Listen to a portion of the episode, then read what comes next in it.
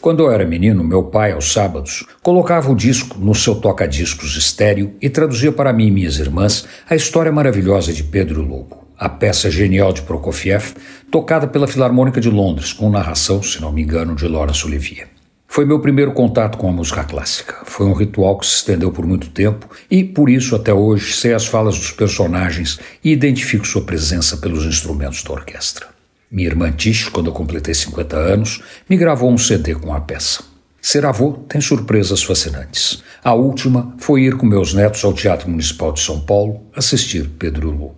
Fazia tempo que eu não ia ao municipal. Gostei da experiência de voltar ao antigo teatro máximo da cidade até ser desbancado pela Sala São Paulo. O municipal tem caráter. É bonito por fora e muito mais bonito por dentro.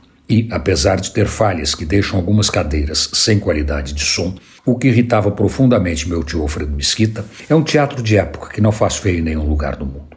Pedro Lobo é uma pequena obra-prima. A identificação dos personagens pelos instrumentos e a história simples de um dia no campo na Rússia são geniais e permitem que, mesmo sem cenários ou personagens no palco, se acompanhe a história do encontro do menino com o lobo, da irresponsabilidade e da coragem da infância contra a precaução e a cautela da idade. A montagem, usando bonecos maravilhosos, é muito bem pensada e melhor ainda executada. E a narração de Sandra Nemberg é perfeita.